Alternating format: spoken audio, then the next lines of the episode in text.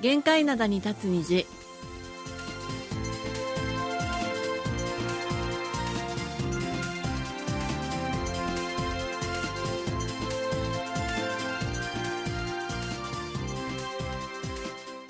リスナーの皆さん、あんにゃんせよ。12月12日火曜日の限界などに立つ虹、丸亀の母さんことキムヨスンです。ソルナリスことキマーソンです12月も半ばですが平年より気温の高い日が続いています今日のソウルの最低気温は5度、最高気温は10度との予報です。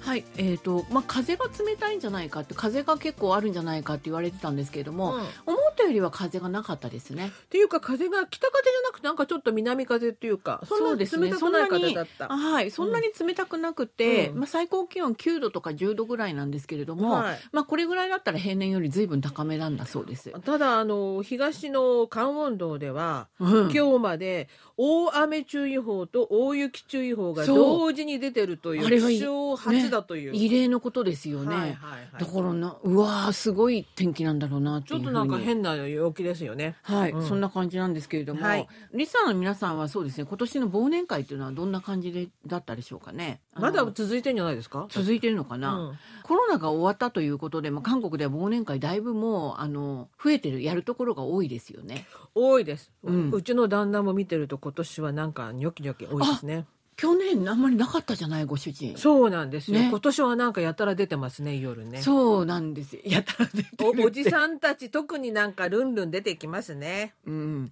だからそういう感じなんですよね雰囲気がね。うんはいうんであの今日はそれなので忘年会に関するアンケート調査の結果が興味深かったので、まあ、持ってきましたはい。韓国の朝鮮日報が専門機関に依頼して20代からまあ50代までの男女2007人を対象に行ったアンケート調査があるんですけれども忘年会をやっていないか忘年会やらない予定だとの回答が半数近かったということなんです。あやっぱりあうんまだ少ないんだ。そうなんですよ。で、へー2000この7人中、会社に勤めてる、お勤めの人が1494人いて、このうち今年忘年会をすると答えた人が771人ということで、忘年会しないとの回答と同じぐらいいたっていうんであまだじゃあ忘年会やらないところも多いんす。だそうみたいですよね。うん案外ね、私うんはあの、ちょっとあの私の印象としては結構忘年会いろんなところでやってるなっていう感じなんですけれども、う実はまだちょっとあの忘年会やらないんだよっていう人も結構いるんだっていうことですよんねな。るほどねで忘年会を実際にその行った場合した場合はその時間は夕食の時、うんうん、あのまあ昼食の時、うんねお昼の時はいはいはいっていうんですけれども、実際にはまあ夕食の時っていうのが85%ということで圧倒的に夕食の時が多かったっていうんですけれども、心の中ではね違うこと考えてて。うん夕食がいいなーが61%で昼食が39%だったんですって。あーうん、だからもうちょっと昼食の方がいいなって考えてる人が実際には多かったってことですよね。まあお酒を飲みたいか飲みたくないかの差じゃないですかそうねいうことすですよね。だから女性はね、まあ半々なんですって、うんでも男性はもう夕食が圧倒的にそうでしょうね70%を超えています、うんうんはいうんただ年齢別では20代は昼食の時の方がいいっていうのが半数超えてるんですよ。そうでしょうねうんさっさと帰りたいでも50代は夕食がいいがね70%。うち以上で うち帰っても大した夕食ないから食べてきたい そんな、あの、思いっきり飲めないからとかそういう感じかな。まあ、いろんないい理由があるんでしょうけど、まあ、50代以上はまあね、はいはい、夜がいいっていう感じです。はい、うん。で、あの、忘年会の、ちなみに、二次会っていうのが、うん、今二時間まで行くのかねあんまり行かないんじゃない行きたくない65%、だよ行ねきたい35%で、二次会は行かない、行わないトレンドを反映した結果となったんじゃないかというふうに分析されています。はいはいはいはいうん、ただこの設問で男性は行きたい行きたくないがほぼ半々だったんですけれども女性の場合は行きたくない二次会行きたくない76%でしたああうちのおじさんの状況を見てるとちゃんと二次会まで行って帰ってきますねそういうことですねやっぱりね、はい男性はね、はいうちもあのうちの夫もそうだな二次会まで行くって言ってたら、はいまあそういうことなんですけども職場はないくせしてね二人ともちゃんと二次会行ったりするわけそう、ちゃんとね。 そうそうそう。はいまあ男性はね、二次会も行きたいのかなっていう感じですよね。はいうん。ただね、ただ私これがちょっと面白かったんですけれども、職場での忘年会には必ず出席しなくちゃいけないか、あはいそういう雰囲気なのかっていうことですよね。はいはいはい。そういう問いには、そうだ、出席しなくちゃいけない雰囲気だとの回答が44%うん。別にそうでもないよが56%でへえ。出席しなくても別にいいよっていう雰囲気は広まっているような気がしますあ、そうなんだ。なかなかねうんあのこれが面白かったですなるほど。うんうんそれでこれもちょっと面白かったんですけども忘年会でストレスなのはそりゃあほら乾杯とかさ歌とか踊りとかじゃないの？それもありますうん。ただね今年はね一番ストレスだという回答が多かったのがお説 教38%まだいるんだ会社でそういう。いるんじゃないそういうお酒入ったらもっとほらお説教たらたらあー俺たちが若い頃にはみたいなね。ねそういうことねあー言われるのは嫌。だってないるほうどなそりゃねそうだよね。でついでまあ歌や踊りやらされるのが嫌だ、うん23%、うんあと乾杯の温度取るのも嫌だ、うん20%、うんうん、それから飲酒ねお酒飲むこと19%あでもお酒とい飲うことでむの嫌だって人少ないんだね結構ね。だからそうどれだけお説教嫌なのっていう感じ、 飲むのはいいけどお説教は嫌なのね。うんうんただねただお説教が嫌だとの回答は年齢が上がるほど多くなってますえ年齢が上がればお説教する方じゃないの？する方だと思うんですけれども、うんだからそのその年齢の上がった人のもっと上の人がお説教するわけで。そういうことですよこの年になってお説教聞かなくちゃいけないのかっていうそういう意味あーでほら若い者は向こうの方でさ楽しくやってて自分はこのおじいちゃんのそばでこのね役員のそばで聞いなきゃならないから。 50代ぐらいになるとほらそうじゃないそうよね会社での位置づけがそうよねねおじいちゃんのそばにいなきゃなんないもんね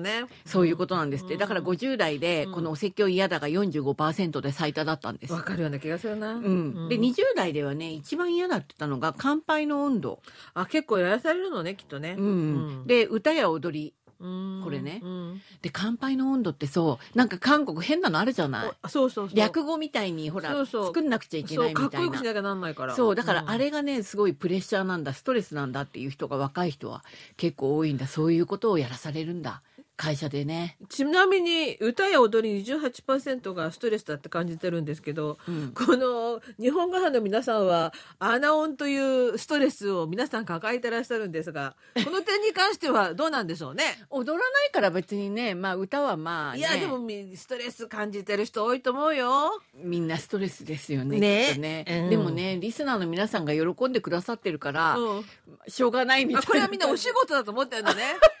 そう日本語派のアナウンはあれお仕楽しんで事はいないですねうんあんあまりねれはあお仕事ですよ、ね、歌はね楽しんだから、うん多分ね忘年会で歌歌わせるっていうのも、うんお仕事みたいになってるんですよこの若い人たちは、そうだよね、うんうんわかるわその気同分じようにねうん私たちちょっと通じてんじゃないかと思いますねこれねははいい、今日の1曲目をお送りしますパク・チェジョンが歌います「ヘオジジャ・マルヘヨ」「別れようと言ってほしい」 추억 생각해봤어 처음 본 네 얼굴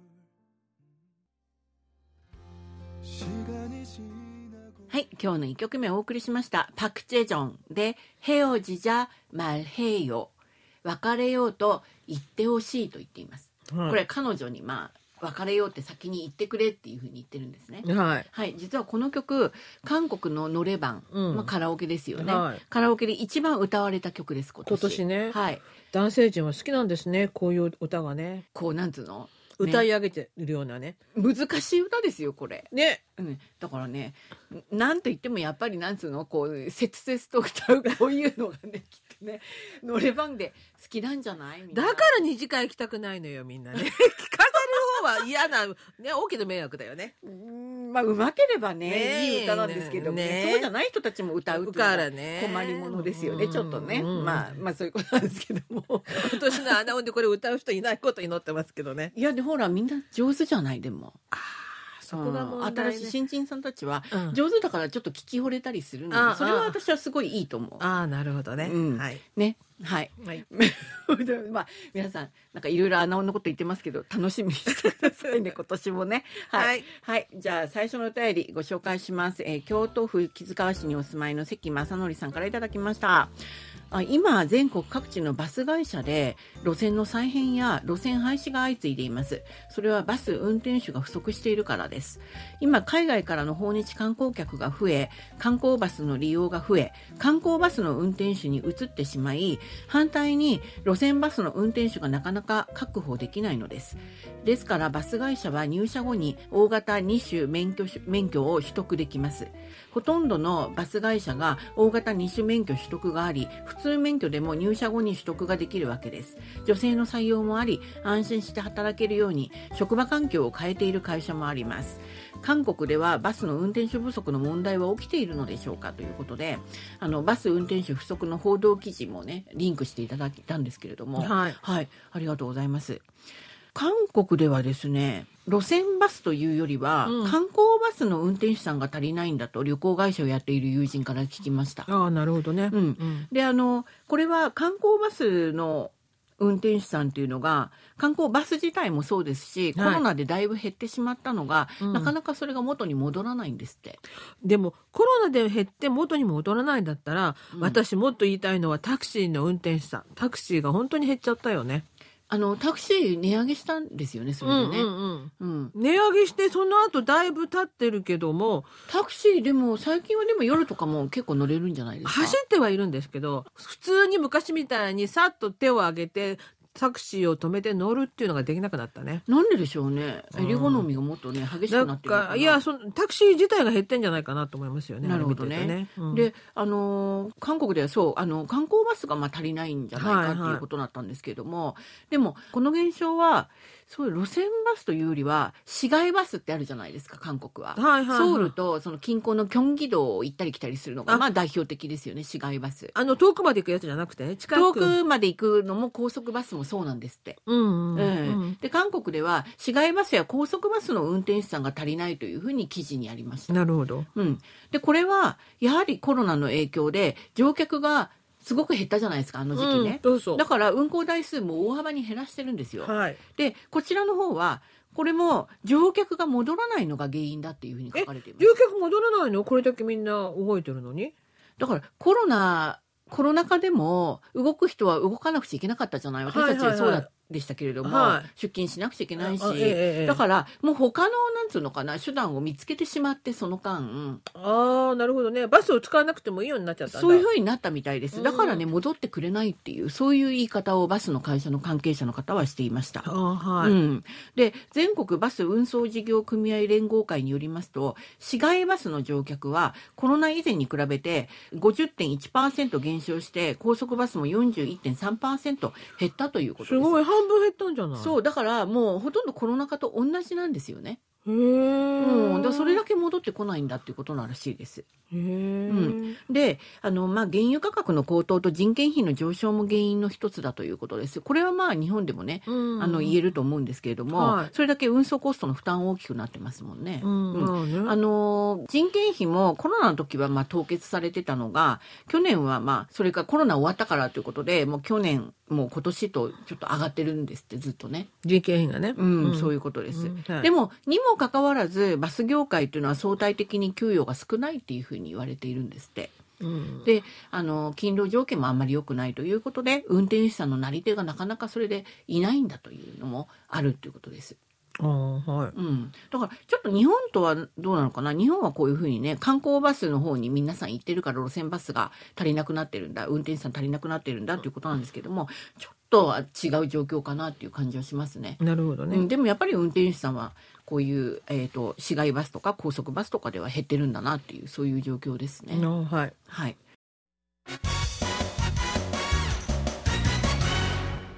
いっちゃなよ。ドットコリア火曜日のいっちゃなよドットコリアアジュンマの井戸端会議の時間です。アジマの井戸端会議はアジマのレーダーに引っかかった話題をアジマの目線で掘り下げアジマとしての考えを皆さんと分かち合っていく時間です。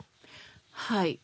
あのーちょっとね、最初はあの元気にね、あじまの井戸端会議やったんですけども、時間ですみたいな感じで、ちょっと悲しくなってしまったニュースなんですけれども。。そうですすね。はい。はい。 BTS のメンバー4人がほぼ同時に入隊したというね。そう、昨日日二本で人も入って、今日もまた二人行くんでしょそうですね。もう行ったんじゃないですかね。うん。うん、行ったんだ。うん、だからもうもうほぼ同時に入隊ということで日本でもまあ大きく伝えられています、ではいこれによって、まあ、先に入隊した3人と合わせてメンバー全員が BTS は兵役に就いたことになります。はい。はい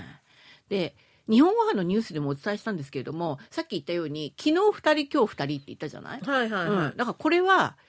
同伴入隊っていうふうに言われてるんですよ。でこの今日はこの同伴入隊って一体何なのみたいなね、い。そういいうことをちょっとお話ししたいなっていうふうにい思います。や、でも同伴入隊なんてなんかあれだね。うん日本語で昔なんか同伴出勤とかってあったよね。同伴出勤って何ですか？朝一緒に出勤してくるのよ、カップルが。カップルって何ですか？あ、男女のカップル。うんうん、そうそううあ、それはあのー別にこういう軍隊とかは関係ない、ね。関係なくて。あ、あのーあれとは車一緒に乗ろうとかそれとは関係ないのね。関係なくて。あ、全然違 う。そうそう。だから、なんか随分色っぽい話だなと思って。色っぽくはないんですけどね。ないですよねこれはね男性同士ですからね軍。隊だもんね。うんうん同伴入隊、うんでまあこういう制度がね、うんあの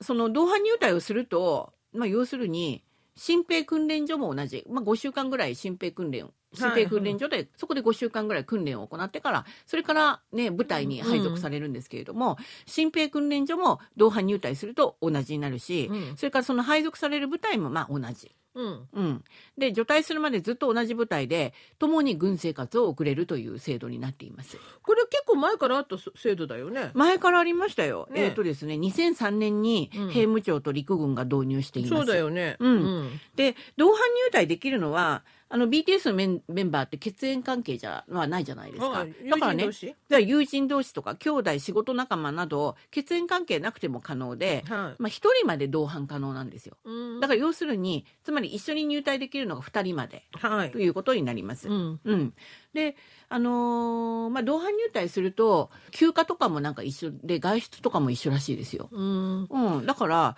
かなり心強いんだそうですそうだよね。一人でも知り合いがいればね。そう、うんやっぱり入隊後にこのスムーズに軍隊の生活にスムーズに適応して、うんまあ、軍の戦闘力の向上に寄与してもらう目的があるというふうに兵務庁のホームページには書いてありましたそこまで力の向上まそではこまわからでないけどそね。こまで目的にしてるんだっていうふうに私は思ったんですけれども、まあまあとにかくね子供を送るお母さんの立場としてはちょっと安心かなって気がすそうるいようね。ことですよね。はいうん。で、今回 BTS のメンバーの RM と V、それからジミンとジョングンは2人ずつ同じ日に、まあね、昨日と今日っていうふうに2人ずつ入隊したわけなんですけども、はい。うん。くつまり訓練所に入所したんですけれども、はいただ、V は、その、陸軍首都防衛司令部の特殊任務隊に志願したとされているなのんで、でなんでこんな難しいところに志願したのよね。よくほらピオもさ海兵隊に志願したじゃないヒョンビンもなんかねね、あの、シャイニーのミノ君もね。そうなんでと思うよね。でもね、みんなすごい優秀だったらしい。だからさそんなわざわざ苦労しに行くことないじゃないと思うじゃないね。 母親の気持ちですよね。そうよファンの気持ちはそうだと思うよ。だから RM と V についてはん同伴入隊ではなくて、通常の手続きで、まあ、一緒にまあ手続きを踏んだので入隊日が一緒だったんじゃないかというふうに報道しているところもあります。はうん、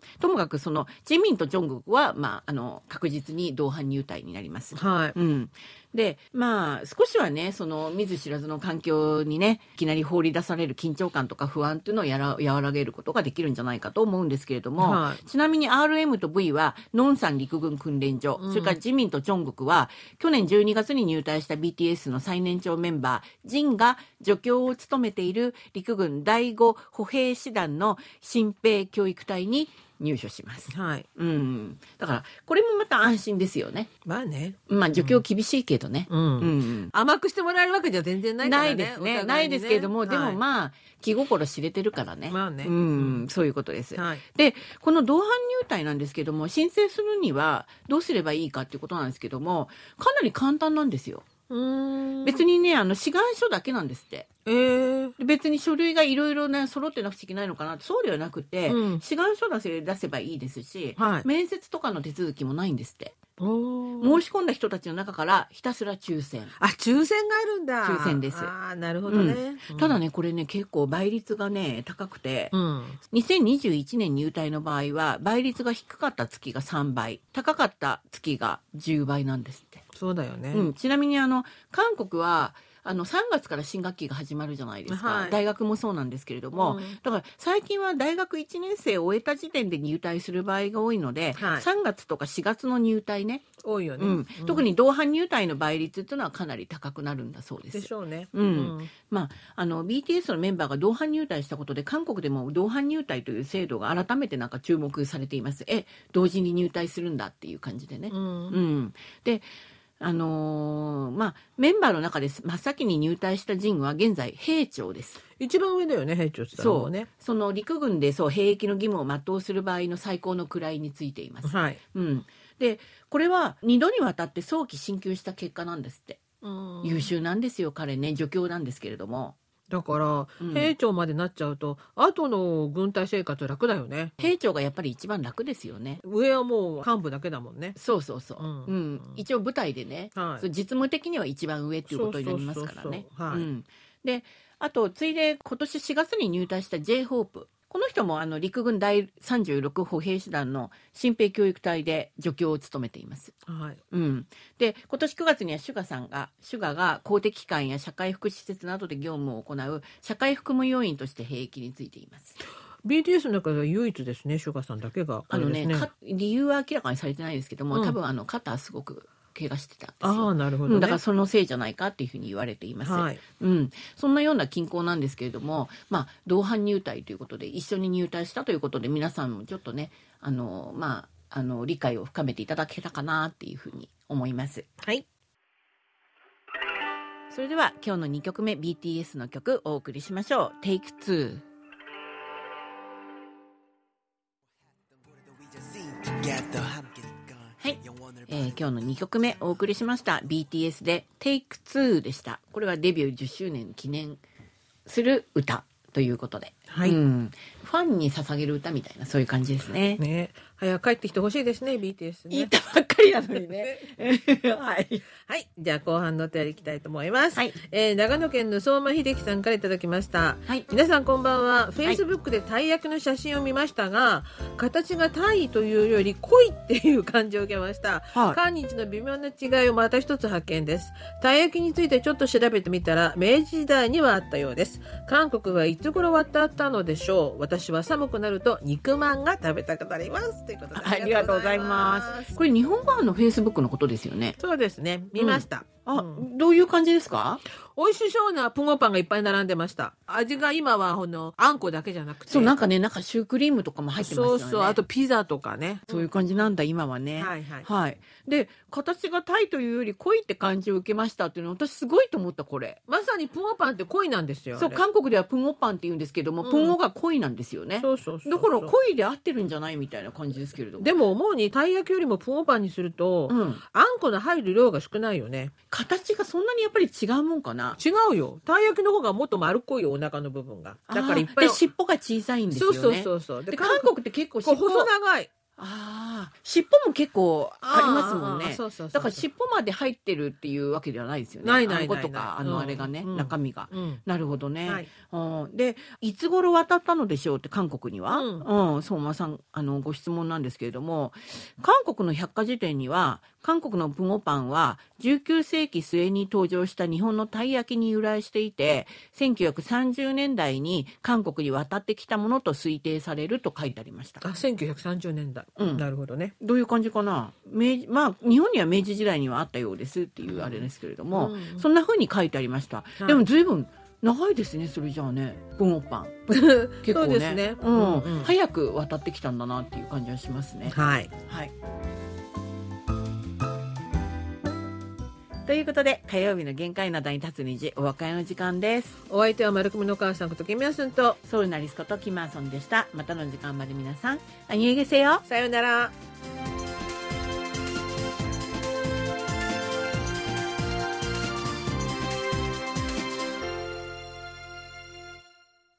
こちらは韓国ソウルからお送りしているラジオ国際放送 KBS ワールドラジオです。